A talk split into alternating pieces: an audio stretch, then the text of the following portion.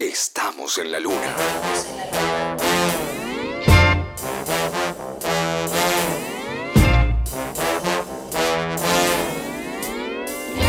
Griseldo, Griseldo. Me acuerdo de esa película, Griseldo, Griseldo. Griselda, Griseldo era como Víctor Victoria, perdón. Eh, como. Gleno como Tutsi. Glenda. Gleno Glenda. Edward T. Wood Jr. Adelantados, para Qué lindo su Ed Wood. época. Y después Bueno. creemos que descubrimos el mundo. Sí, Gleno Glenda, exactamente. Eh, Gleno Glande también estaba otra. Pero a ver, pará, pará, pará, porque esto no tiene nada que ver con Canadá y a la vez, sí. Eh, recién, ¿cómo mata el viento norte?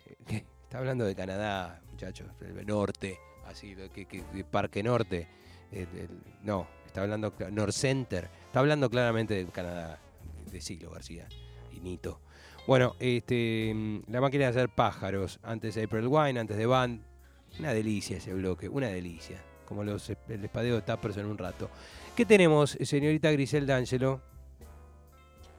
Atención, uno de los momentos eh, más agudos de la temporada 2021 de Estamos en la Luna, porque sí, a propósito de la chica del jazz, la chica del jazz y de Canadá, tenemos un segmento especial solo por hoy de canallas, canallas.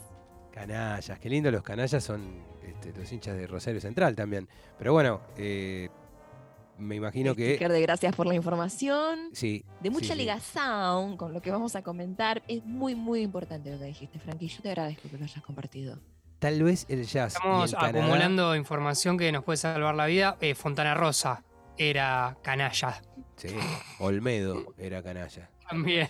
Estamos nombrando gente que, bueno, pero igual eh, los conoce, los conoce D'Angelo.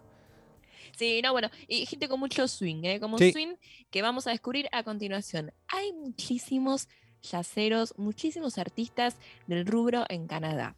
Lo decíamos hace un ratito, a ver, fronterizo de la cuna del jazz, ¿no? Todo lo que es Estados Unidos, pero bueno, hay un par, vamos a mencionar así especialmente, sin profundizar a Oliver Jones, Paul Kaufman, Guy Lombardo, Gil Evans, que no es Bill Evans, es Gil Evans, eh, Rock McConnell, Kenny Wheeler, eh, también está Carol Welsman, que es como una más de ahora, tipo Diane Krall, pero hay tres sobre los que me quiero detener porque son fundamentales.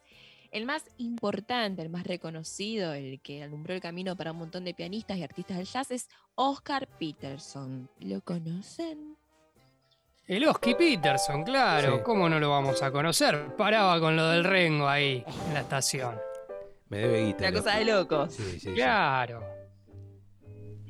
Oscar Peterson es de Canadá, específicamente de Montreal, del año 25, y se fue hace relativamente poco, 2007. 2007 es un año que parece que no pasó hace tanto tiempo, y a la vez fue hace un montón. Él se formó durante los años 40, como en el caso de otros pianistas como Edward Garner y George Sheeran, dos pianistas impresionantes.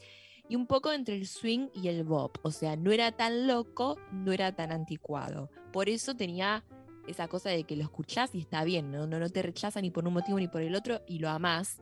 Y se engloba en esta tendencia clasicista o más tradicional del jazz. Era muy fanático de Art Tatum y es un pianista acústico, o sea, de gran técnica acústica. Tocaba muy rápido. Escuchemos un poquitito de cómo, cómo toca Oscar Peterson. Muy, muy rápido. Una habilidad para el swing tremendo, independientemente del tempo, pero mirá con la rapidez que tocaba y lo lindo que lo hacía.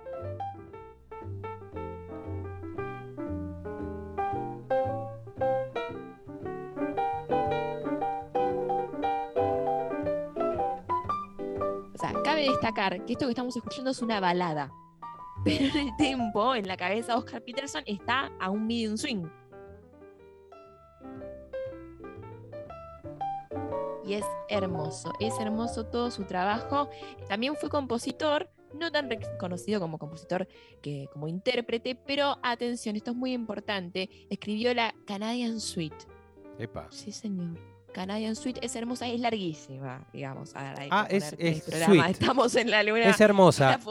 Hermosa, dulce y larga. Tiene las tres. y larga. H, las- Sí, del año 64. y Sobre todo es, es una suite donde el señor del contrabajo tiene muchísimos momentos para hacer solos, ¿no? Y no queríamos perder el ranking- el rating de este programa. Así que la dejamos para que la señora la escuche en su casa. También tiene muchísimos temas con piano eléctrico y excepcionalmente cada tanto era vocalista, medio a la Nat King Cole. Eh, de hecho, su voz es muy parecida a la de Nat King Cole, así que esta canción que estamos escuchando, que es una balada, es del gran Oscar Peterson. Un disco hermosísimo es el de Oscar Peterson con Anita O'Day, que es una obra de arte. Siguiente artista, escuchemos un poco a ver de quién se trata. ¡Ah! Esta ¿Ya la mi- reconoiste? Este disco es de mi época. ¿Viste que los viejos te dicen? Mis viejos dicen. eso. ¿Qué pasa? A ver, Diane Krall, ¿no? Sí. Diane Krall es, digamos, gente que no escucha jazz la puede escuchar Diane Krall porque es como un plan más mainstream. Sí, Y ella era muy, muy seguidora de Oscar Peterson y de hecho, eh, no es que le robó, pero bueno, se inspiró con un montón de data. Oscar Peterson, ella toca desde muy, muy, muy chiquita el piano. Después le incorporó un poco el tema del canto, porque era muy fanática de Roberta Flack y de Nina Simón, que eran grandes eh, pianistas, que luego fueron cantantes. Y se presentaba nocturnamente en, en unos locales, ¿no? Ahí de toda la zona de Vancouver.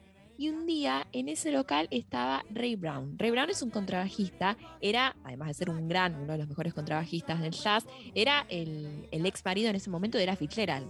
Atención. O sea, lo tenías ahí, el tipo escuchando, también la managerió de la Fitzgerald. Y impresionado por el talento de Diane Krall, le dijo: Quiero ser tu mentor y tu manager. Y ahí le cambió la vida. Impresionante. Grabó un montón de discos, uno más lindo que el otro. Mirá lo que toca, mirá lo que canta, una sutileza, una elegancia que no lo puedes creer. Qué lindo. Ah, Hermoso. Hermoso. Después empezó a animar a escribir canciones, ¿no? Le pegó como la faceta compositora y algunas las eh, escribió en colaboración con el British Elvis Costello. ¿Qué pasó? Eso, no te voy a pedir la cortina de George Michael porque ya la pasamos toda la sí, semana sabemos, sexo, sabemos cómo pero terminó. pero hubo una situación, ¿no? En el 2002, entrega de programa, y así lo conocen, empiezan a colaborar y se terminan casando en el 2003. Después tienen eh, hijos, o sea, una historia hermosísima de amor y de amor, ¿no? Porque el jazz tiene amor y en algún punto Canadá puede conectar con el jazz y puede conectar con la Argentina, porque escuchemos al siguiente artista. Impresionante, ¿eh? Estén listos. Sí. Canadá, Argentina, el jazz en el medio. Michael Bublé.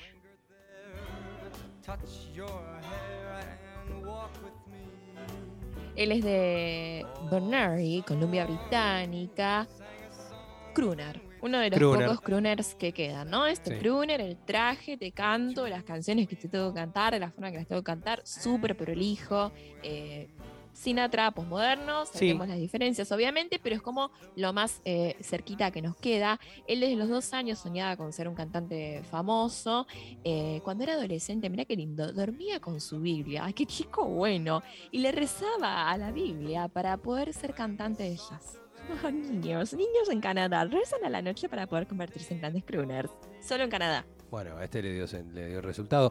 Eh, perdón, me dicen, me informan, me están llegando mensajes del Canadá, que se lo llama el Manuel Wirtz canadiense. ¿Qué sabemos de eso? Sí, sabes que sí. Sabes que sí. No vamos a dar más información, pero sabes que Él, sí. él odia él- que lo comparen, me dicen, que gente que lo conoce, ¿eh? me dice, él odia que lo comparen, no le hagas esta pregunta cuando entrevistes, me parece que tenemos, no, no tengo que decirlo, pero es para fin de año. Este, Sí, pero le dan hola- un sobre. Le dan un sobre a los periodistas diciendo, toma, pero esta- pregunta no la hagas, pero te doy el sobre. Claro, todos le preguntan, ni siquiera de lo pilato, nada, van directo al hueso. Eh, perdón, estaba hablando entonces de este muchacho que le pidió a Dios este, que el mundo no le sea indiferente y además convertirse en una estrella del jazz. Imagínate lo chiquitito así arrodillado en- pidiendo, querido Diosito, con voz de Luis Miguel, por las dudas. eh, quiero ser cantante de jazz. Eh, y el interés por la música jazz en algún punto comenzó con el fanatismo de la canción White Christmas de Bing Crosby. Claro, estaba la familia canadiense ahí, 20.000 grados bajo cero, escuchaban a Bing Crosby cantando Dreaming of a White Christmas. El tipo se enamoró y la empezaba a cantar encima de la grabación y los padres dijeron, che, Mickey, coño, porque le- Mickey, coño, le decían los padres, si él es Mickey. aunque eh, Michael Bublé tenía una fuerte pasión, atención camisa, por el hockey sobre hielo. Y él quería convertirse en un jugador profesional de hockey para los Vancouver Canucks. Pero creyó que no era muy bueno para eso, así que se puso a cantar. De hecho, parece que cantó en la fiesta de un, un famoso empresario, que había gente conocida, cosa va, cosa viene, pa, liga contacto, contactos y contratos discográficos. Y bueno, el amor, ¿no? El amor, porque sabemos que en el 2005 empezó Sí. a convertir en un éxito musical con el álbum It's Time, vendió un montón de copias, invitó a una chica a filmar un video y esa chica era nuestra querida Luisana Lopilato. Chan, ¿Sabes chan, que estuve en la parte de famoso de Canadá ayer googleando a ver si, Michael si era- se había sacado la, la ciudadanía? Y yo entiendo que, no lo encontré, pero entiendo que vos al casarte con un canadiense obtenés la ciudadanía canadiense. Pero no lo Sí. pude confirmar. Bueno, hay un programa muy random falopa. que Porque él también se lo casó miramos con- todo. Se Claro, casó él- acá. él- O sea, pa- por ahí intercambiaron nacionalidades. No, No, no lo tengo la- claro. No se la dimos. No, no, no, googleé. Michael a vos googleé. no te la vamos a dar. Vos no podés ser argentino. Vos no podés ser que tenés que hacerte de abajo, Michael. Mike, Miki, coño. Bueno, eh, perdón, ¿qué estaba diciendo Todo entonces? 90 días. Es un programa muy lindo de gente que se casa para obtener ciudadanías. Muy, muy recomendable en el amigo amigo de los eh, reality Ay, famosos. qué lindo. Falopa. Y atención, para concluir un poco todo lo que es el Jazz, ¿saben que hay también una conexión cósmica entre Canadá, el jazz y los récords Guinness? A ver. Porque está el Festival de Jazz de Montreal, que atención, es el festival de jazz más grande del mundo. Esto lo dijo el récord mundial Guinness en el año 2004.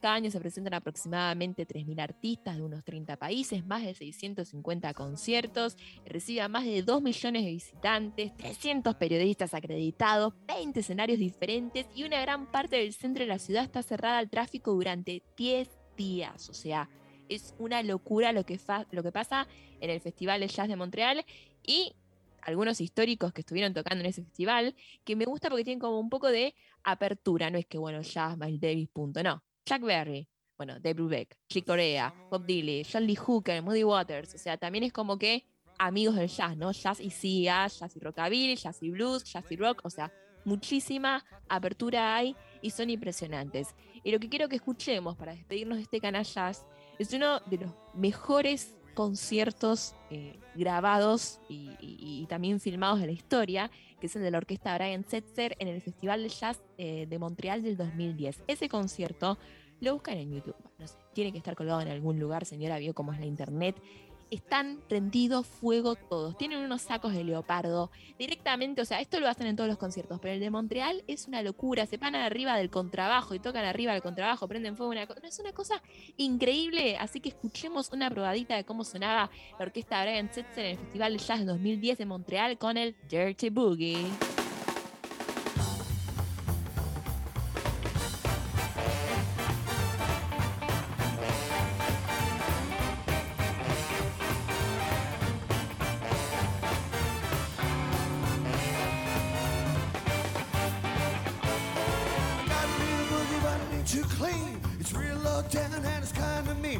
Boogie.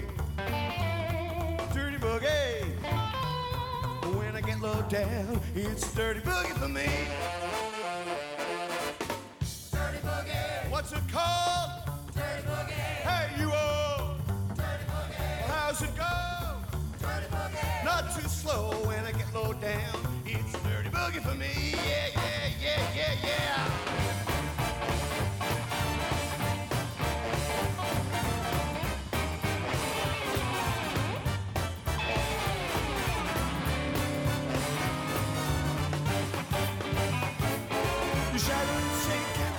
can't be moan and groan. A girl like you, I could never bring home. A dirty buggy.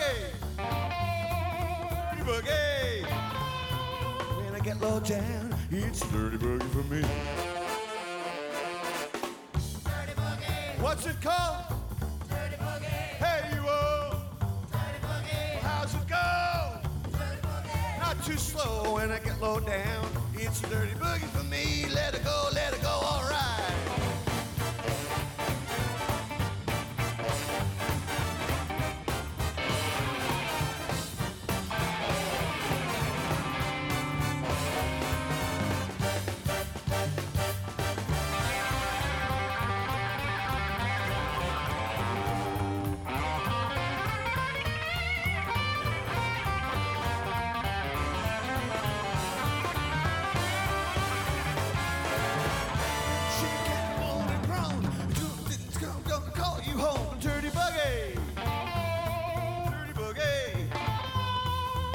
right. low down. It's a dirty boogie for me.